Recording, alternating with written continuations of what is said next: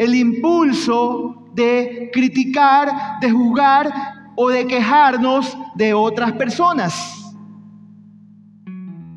Quiero contarles una historia. Se cuenta la historia de una hermanita de otra iglesia, no es de aquí, una iglesia muy lejos de aquí, que estuvo contando mentiras acerca de su pastor.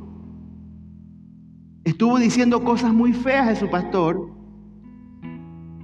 Con el tiempo, la hermanita chismosa se dio cuenta de que había actuado muy mal. El Espíritu de Dios la iluminó. Tal vez escuchó palabras que le alumbraron su entendimiento y ella se dio cuenta de que había actuado muy mal. Fue a pedirle perdón al pastor y le preguntó cómo podía corregir su error. El pastor aceptó sus disculpas, pero le pidió una sola cosa. Le dijo, mire, mira, hermana querida, yo te voy a pedir solo algo. Agarra una almohada, cómprala o sácala de tu casa coge un cuchillo, ábrela y empieza a esparcir al viento las plumas que tenía dentro. La hermana extrañada dijo, esto está medio raro, pero igual voy a obedecer, ya que he pedido disculpas, tengo que obedecer lo que el pastor me está pidiendo, ¿no? Luego volvió a ver al pastor después de unos días y le preguntó, hice lo que usted me pidió, estoy perdonada. El pastor le dice lo siguiente, primero tienes que ir a recoger todas las plumas que esparciste de la almohada. La, hermanita le dice, pero eso es imposible, pastor. Lo que me está pidiendo no se puede. El viento ya las ha dispersado, protestó la hermanita. El pastor le contesta, pues al igual de imposible es deshacer el daño que has causado por tus palabras. La lección no puede ser más clara. Una vez que dejamos salir palabras, no podemos recuperarlas. Y a menudo nos resulta imposible arreglar el daño que causan. Es complicado. Por eso, antes de contar cualquier cosa, antes de abrir nuestra boca sobre alguien, recordemos que estamos a punto de soltar plumas al viento. Pastor, estás empezando muy denso. Hermanos queridos, todos llevamos dentro de nosotros esta naturaleza, la tendencia de criticar en forma lacerante, en forma cruel, criticar de manera destructiva a otras personas. Luchamos con eso. Por algo Santiago dice que la lengua es, el órgano que es más difícil de controlar. Esta tendencia incluso continúa cuando ya somos creyentes o cuando ya somos hijos de Dios. No, pastor, yo ya no hablo mal de nadie. Ay, ay, ay, ojalá que sea así. Hermanos queridos, esta actitud tiende a, dañar a terceras personas con nuestros comentarios. Y muchas veces lo disfrazamos de espiritualidad. Te cuento, pero es para que oremos, hermano. Te cuento, pero es para que tú y yo nos pongamos a orar. Esto no es murmuración, es informar para estar preparados. Muchas veces caemos en esto, hermano. Te cuento solo a ti porque yo sé que tú no le vas a contar a nadie más. Lo disfrazamos con espiritualidad. Pero déjeme decirle, querido hermano, la murmuración, las quejas, el cuento y el chisme no le agradan a Dios. A Dios no le agrada. Fueron motivos por los cuales el pueblo de Israel tuvo que vagar por 40 años en el desierto y los mayores de 20 años sus cuerpos quedaron tendidos, muertos en ese desierto. Desafortunadamente es así. Mucha gente piensa que esto es algo tan normal y no lo ven como un pecado, no lo ven como que si fuera la fornicación o como que si fuera a robar algo o como que, si fuera a caer en algún tipo de, de, pecado grave en su vida como el adulterio, no lo ven así, piensan como que es algo tan natural hablar y hablar y criticar y murmurar y quejarse de otras personas. Cuando la Biblia enseña tan claramente que esto es un pecado grave. Es un pecado muy grave, mis queridos hermanos. Ahora, ¿qué nos enseña la palabra de Dios con respecto a la crítica? En primer lugar, mis queridos hermanos, Jesucristo prohíbe la práctica de juzgar indiscriminadamente. Miren lo que dice Mateo 7, 1 y 2. Esta es la versión traducción en lenguaje actual. Dice la palabra así. No se conviertan en jueces de los demás y así Dios no los juzgará a ustedes. Si son muy duros para juzgar a otras personas, Dios será igualmente duro con ustedes. Él los tratará como ustedes traten a los demás. Yo no sé si a usted le pasa, pero muchas veces caemos en esta situación de coger una lupa gigante para ver los defectos de las otras personas. Coger una lupa gigante para ver las cosas que muchas veces son simples, pequeñas en nuestro hermano, en nuestro prójimo. Pero cualquier cosita que veamos otra persona, para nosotros es, wow, ese es tremendo error y lo maximizamos lo maximizamos. ¿no? ¿Y qué hacemos? Cuando estamos a la hora del cafecito, cuando estamos en la oficina, cuando estamos en la reunión de discipulado, cuando estamos chateando, cuando estamos en el WhatsApp, empezamos a soltar lo que estamos viendo en la otra persona. Cuando estamos en un auto, cuando estamos viajando, cuando estamos junto a quien consideramos nuestro amigo, comenzamos a divulgar los errores de esa otra persona. Y note algo, algo interesante, hermano. El pasaje de Mateo 7, del 1 al 5, hace hincapié en la prohibición de Jesús respecto a la crítica entre los creyentes. Mira lo que dice. ¿O cómo dirás a tu hermano? Déjame sacar la paja de tu ojo y he aquí la viga en el ojo tuyo. Hipócrita, saca primero la viga que está en tu propio ojo y entonces verás bien para sacar la paja del ojo de tu hermano. ¿Qué es lo que hacemos con frecuencia, hermano? Nos, dejamos llevar por el impulso de juzgar sin misericordia, de juzgar a los demás. Y la mayoría de las veces lo que hacemos es observar detalles mínimos, cosas pequeñas que a nosotros nos molestan, que no nos gustan, cosas sin trascendencia. Es como si viéramos la paja y nosotros no, observamos nuestras propias faltas, nuestros propios errores, cómo está nuestra propia vida. Es lamentable que esto ocurra entre hermanos. Como lo dije al principio, aún después de que venimos al Señor Jesús, que nacemos de nuevo, esta práctica siempre está en nuestra vida siempre está en nuestra boca. Siempre luchamos con eso, hermano. Y entre los, entre los hermanos, entre los líderes de la iglesia, incluso entre ovejas y el pastor.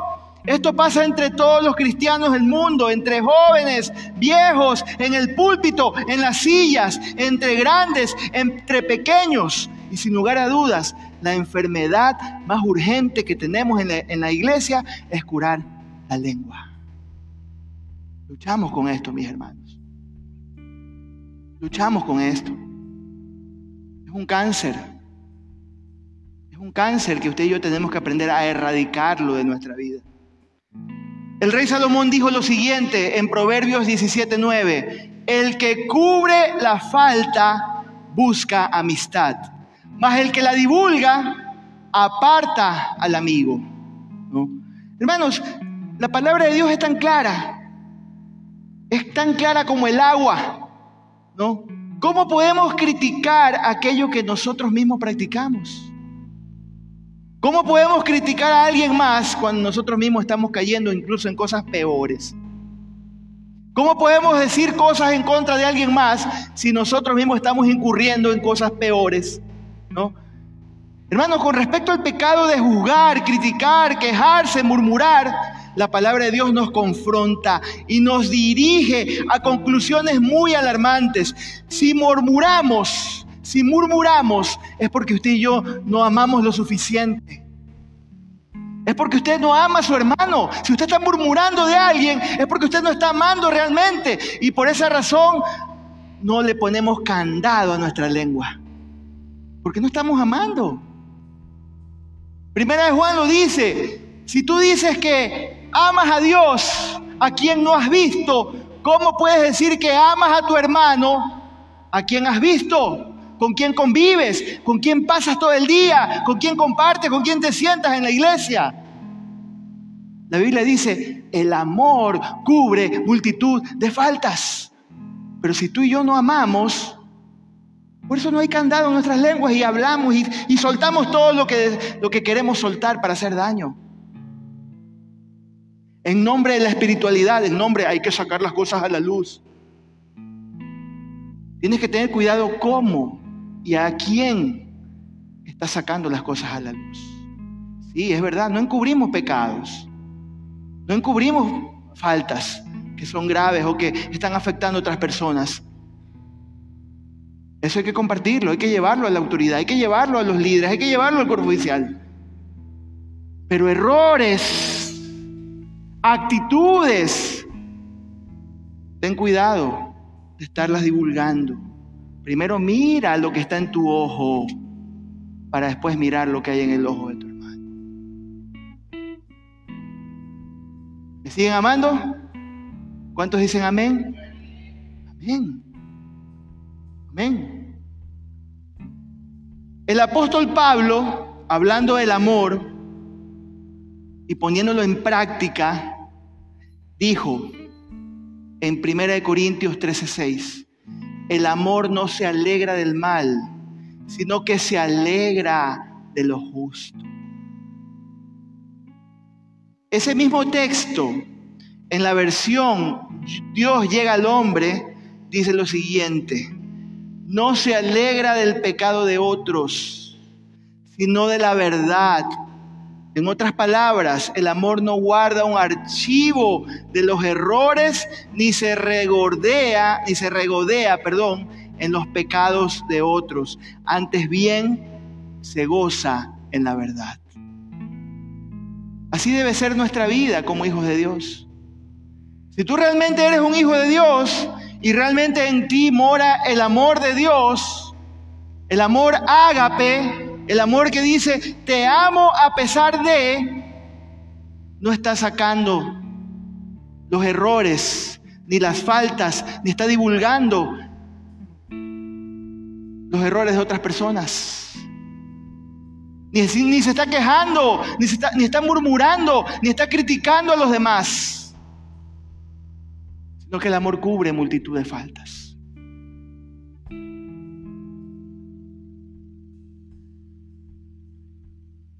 Y no es posible, hermanos, que usted y yo como hijos de Dios, que tenemos el Espíritu Santo morando en nuestras vidas, permitamos la queja, el juzgar, el murmurar, el chismear. Los hijos de Dios no debemos practicar esos malos hábitos. No debemos practicarlos. ¿Sabe por qué? Miremos lo que dice Gálatas 5:19. ¿Qué muestra Gálatas 5:19? Estamos, está hablando y está enumerando las obras o el fruto de vivir en la carne. Está mostrando las consecuencias de que el Espíritu de Dios no mora en la vida de un hombre o en una mujer. Está mostrando una vida desenfrenada, libertina, una vida que no ha nacido de nuevo, que no tiene a Cristo en su corazón. Y por ejemplo el versículo 20 dice, dice, y manifiestas son las obras de la carne y empieza a enumerarla el versículo 19. Y el versículo 20 dice, idolatría, brujería. Me gustan estos, estos cuatro que vienen, cinco que vienen. Odio, discordia, celos, arrebatos de ira, rivalidades, disensiones y sectarismo. ¿No? Y de ahí sigue con los demás, envidia, borracheras, orgías y otras cosas parecidas. ¿No? Dice, les advierto ahora, como lo hice, como antes lo hice, que los que practican tales cosas no heredarán el reino de Dios. Hermanos queridos, el odio, la discordia, los celos, la ira, los pleitos son el resultado de la queja, del juzgar, del murmurar, del chismear. Y por eso es que termina el texto diciendo Pablo, los que practican tales cosas no heredarán el reino de los cielos. No lo estoy diciendo yo, lo está diciendo la palabra de Dios. Así como cuando hay un fornicario que está practicando la fornicación o el adulterio, está en peligro de no heredar el reino de Dios. El chismoso, el murmurador, el que está practicando estas cosas y que lleva a que la gente tenga discordias, en que la gente tenga celos, en que la gente tenga pleitos, en que la gente tenga ira. Si sigues practicando estas cosas, dice la Biblia, no vas a heredar el reino de los cielos.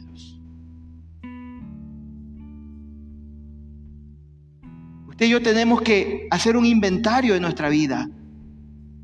Hacer un inventario de cómo está nuestra boca, nuestra lengua. ¿Qué está saliendo de mi vida, de mi boca? ¿Está saliendo queja? ¿Está saliendo solo murmuración? ¿Está saliendo inconformidad? Y estás así como lanzando un virus entre la gente, o tal vez aquí entre la iglesia, o tal vez en tu trabajo, estás inyectando ese virus, ese virus por todos lados. Deja que el Espíritu Santo te redarguya, arrepiéntete si estás cayendo en esta situación. Porque eso a Dios no le agrada y estás yendo en mal camino. Estás yendo en un camino de amargura. A Dios no le, no le agradan las quejas. A Dios le agrada que bendigamos.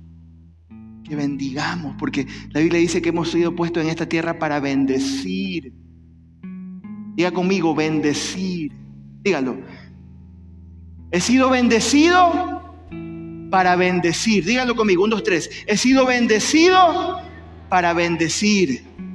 Una vez más, he sido bendecido para bendecir.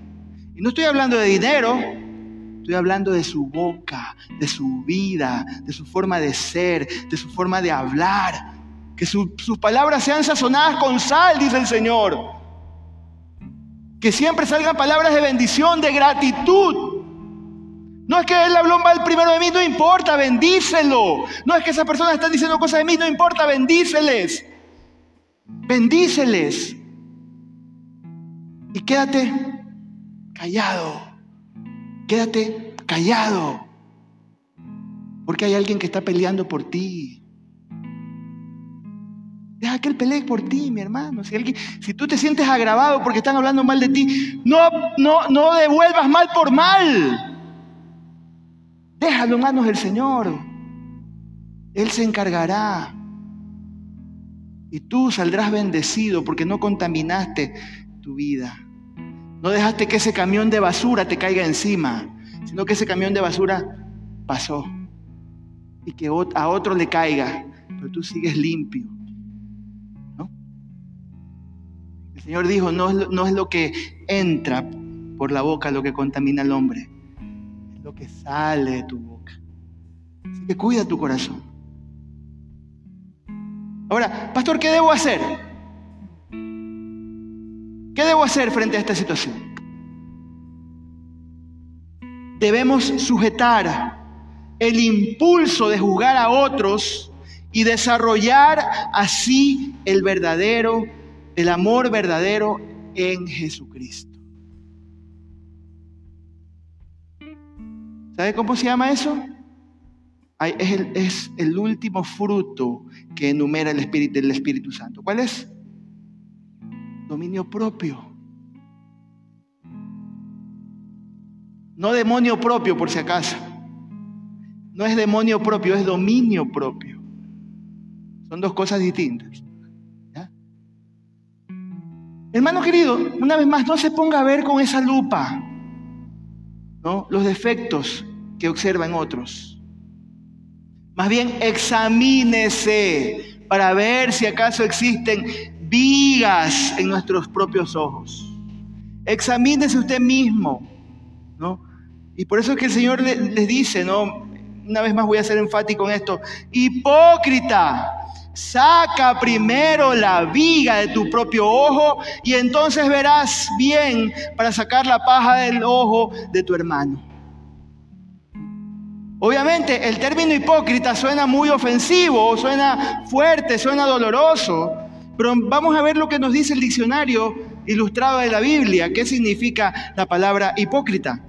Dice, hipócrita, el que pretende o finge ser lo que no es es una transcripción del vocablo griego hipócrates, que significa actor o protagonista en el teatro griego. El teatro viene de la cultura griega. Y en la cultura griega, pues tenían este, este, este, tipo de diversión, que también nosotros lo tenemos ahora, aunque ya no es tan popular entre nosotros, ya no hay teatros per se como antes, ¿no? La gente actuaba en vivo, etcétera, etcétera. Ya no hay mucho, tal vez hay otras culturas, otros países, pero en la antigua Grecia había esto, ¿no? Y los, actores usaban máscaras. Habían máscaras que tenían sonrisas. Se sacaban la máscara y era la persona normal, ¿no? Y muchas veces cuando el Señor usa esta palabra y cuando se usa la palabra en el Nuevo Testamento, está hablando de personas que tienen esa doble cara. Que delante de los demás son, ay, qué lindo, qué hermoso, qué lindo tu collar, qué bella, ay, te amo, te adoro.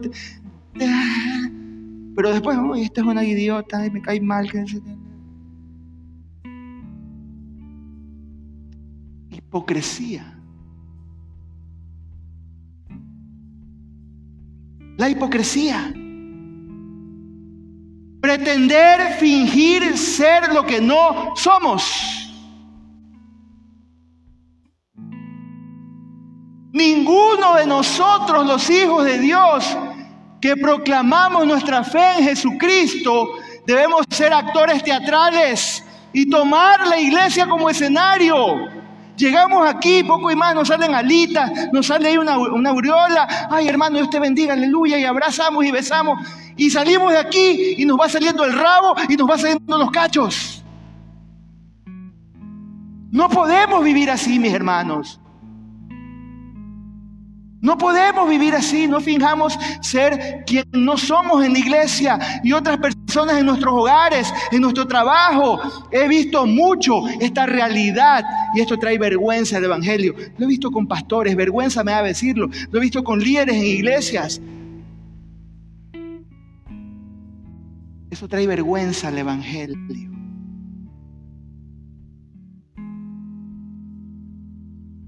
Y yo quiero decirle algo en esta mañana en el amor del Señor. Si realmente tienes una vida oculta, si hay guardados en tu vida cosas que no sabemos, si tienes asuntos pendientes, yo te pido hoy, arréglate con el Señor. Arrepiéntete de todo corazón y deja la hipocresía.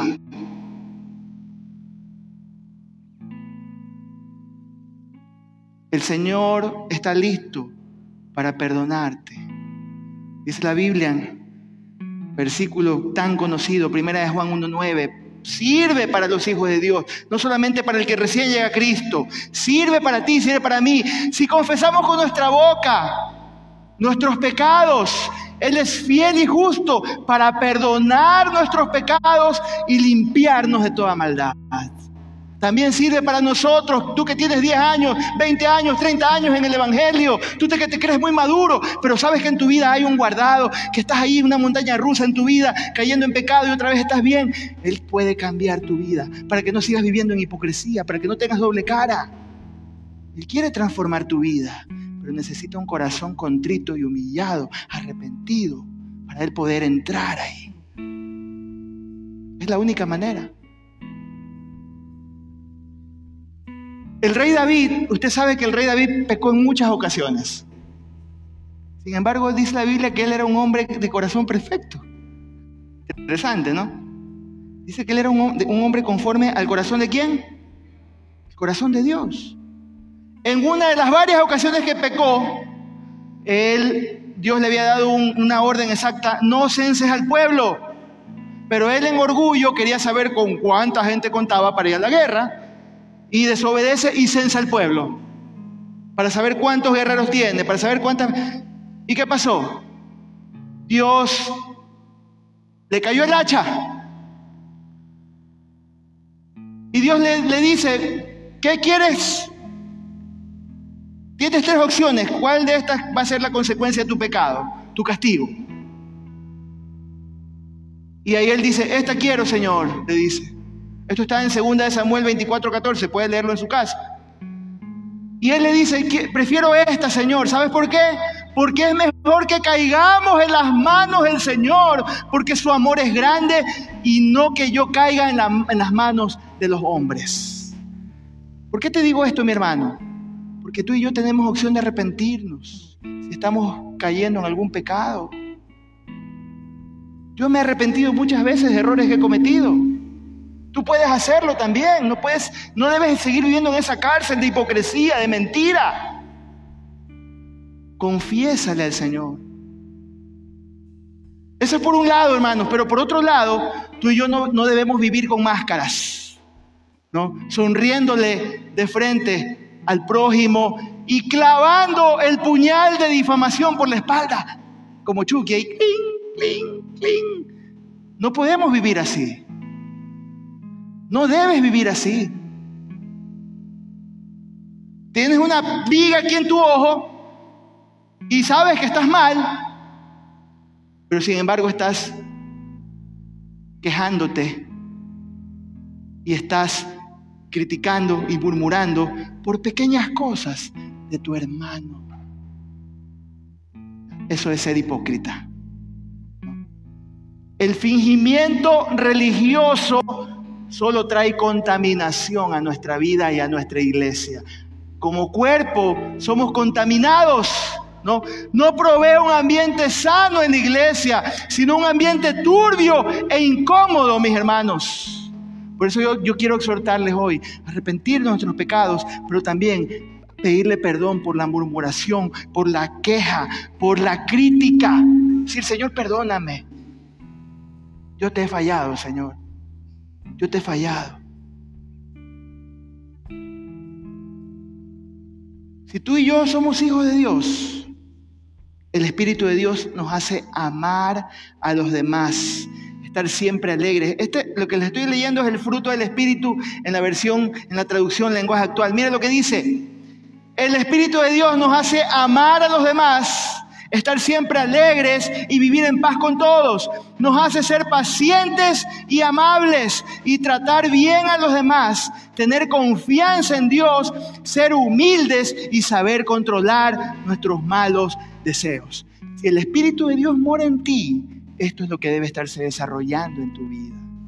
No la murmuración, no la queja, no la crítica, no las contiendas, no las disensiones esto es lo que debe estar creciendo en tu vida. Y espero que estas palabras estén alumbrando tu mente, tu corazón. Para saber vivir como es correcto, como hijos de Dios que tú y yo somos. Eso es lo que tú y yo somos, hijos de Dios. Solo un amén. ¿Somos hijos de Dios? Ven. Quiero dejarte unas estrategias antichismes. ¿Sí? ¿Le gusta o no?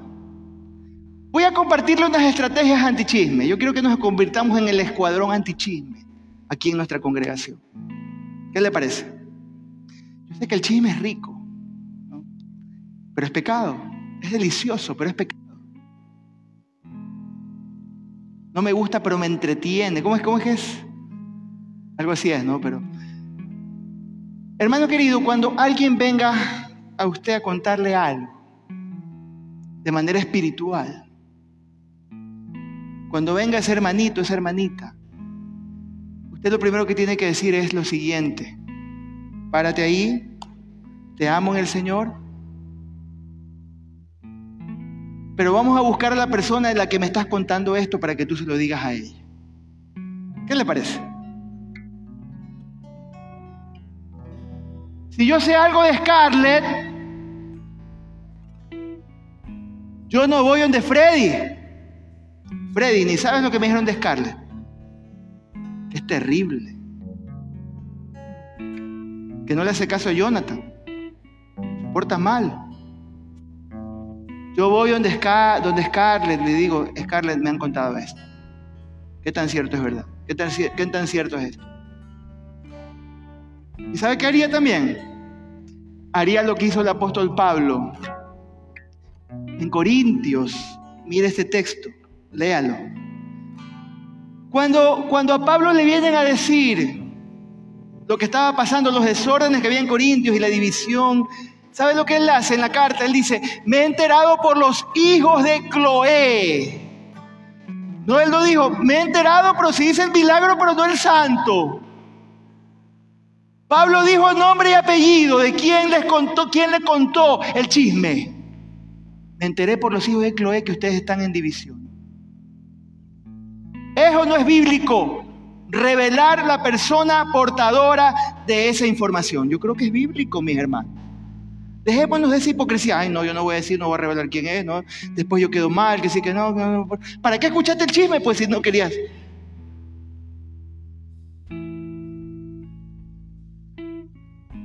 Ve donde la persona y dile nombre y apellido, me enteré por esta persona.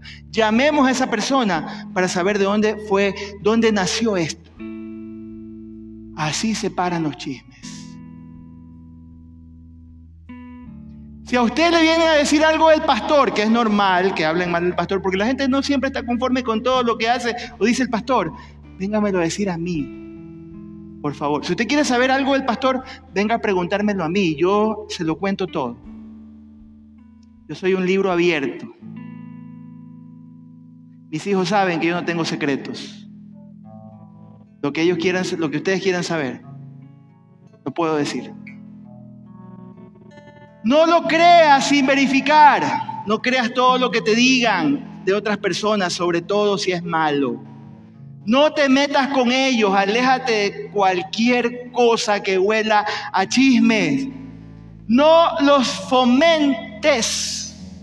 Por muy sabrosos que puedan ser los chismes, estarás ayudando a crear una bola de nieve o una almohada de, una almohada, una almohada de, ¿cómo es? De plumas, ¿no? Contra alguien más. No los propagues, tampoco los inicies.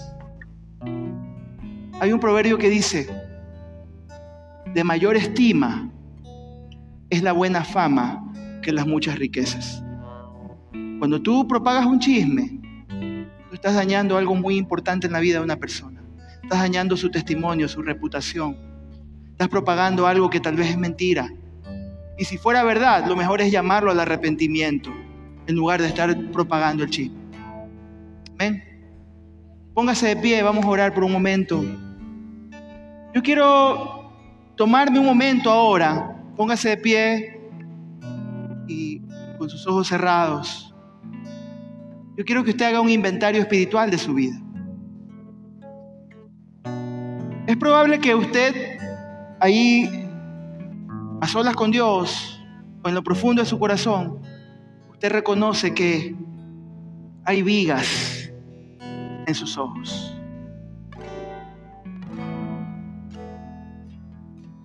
Que hay pecados ocultos que están minando nuestra espiritualidad.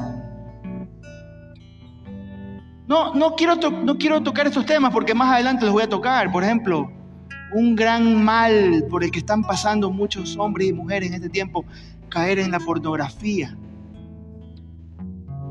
Eso, eso es una viga en nuestros ojos que está muy oculta, muy guardada. Que llegamos aquí con una actitud de espiritualidad, como que no ha pasado nada, pero realmente hay una lucha en tu corazón que no la puedes dejar. Tal vez algunos, están, algún, algunos de ustedes están pasando por alguna tentación. Mujeres, hombres casados, algún coqueteo con algún compañero compañera de trabajo, algún cliente. El típico tipo, bien perfumado, todo bien vestidito, que te, te, te sonríe, y te hace, te hace guiños y tú ya no te, no te parece tan... Te sientes como agradado o agradada. Esas son vigas en los ojos. Estás sustrayendo algo sin que sepa la otra persona. Sin que sepa tu empresa. Estás robándole tu tiempo porque no estás trabajando como debe ser, te quedas dormido, no llegas, estás robando, estás llevándote cosas, esas son vigas.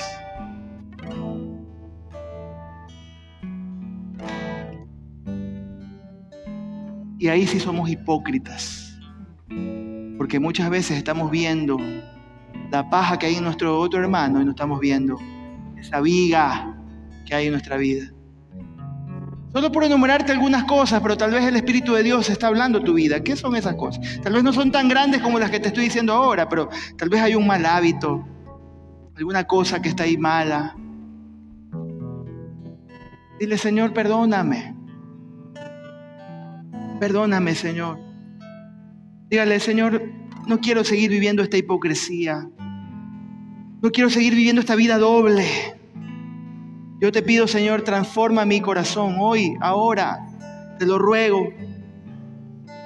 Quiero decirte como te dijo Job, Señor, hice pacto con mis ojos. ¿Cómo yo habría de mirar a una virgen? Señor, que hagamos pacto con nuestros ojos, que hagamos pacto con la sanidad de nuestras manos, que hagamos pacto con la sanidad de nuestros pies hacia donde caminan, que hagamos pacto, Señor, con nuestros oídos, los que escuchan. No queremos seguir viviendo esta vida de hipocresía y al mismo tiempo estar clavando puñaladas, criticando y quejándonos de otras personas. Perdónanos, Señor. Que estas palabras alumbren mi entendimiento, Señor, y que yo pueda hacer correctivos en mi vida tanto para la murmuración, el chisme, la queja, pero también para ese pecado oculto que estoy viviendo, que a ti no te agrada, que está apagando el Espíritu de Dios en mi vida. Ya no te estoy escuchando, Espíritu Santo. No te estoy escuchando porque estás entristecido por mi pecado, Señor. Pero hoy dígale, Señor, yo no quiero ofenderte más, Espíritu Santo.